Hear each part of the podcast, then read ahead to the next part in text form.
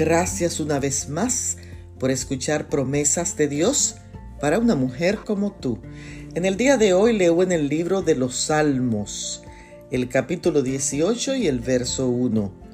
Te amo, oh Jehová, fortaleza mía.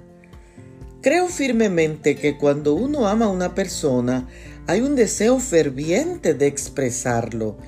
Dios ha obrado en mi vida en diferentes ocasiones en las que el dolor físico y emocional, así como presiones personales, me han estado consumiendo.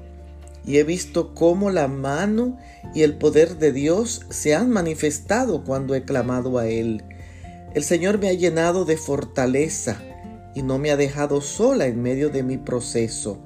El Salmo 18 fue escrito después que David se convirtió en rey de Israel y Dios le dio la victoria sobre su enemigo Saúl. Este salmo es un salmo de alabanza y victoria en el que se expresa adoración por la intervención divina y por ser fortaleza en todas dificultades. Por eso el texto de hoy me llena de fuerza y agradecimiento a Dios y puedo decir con seguridad y con reverencia, te amo, oh Jehová, fortaleza mía. Bendiciones.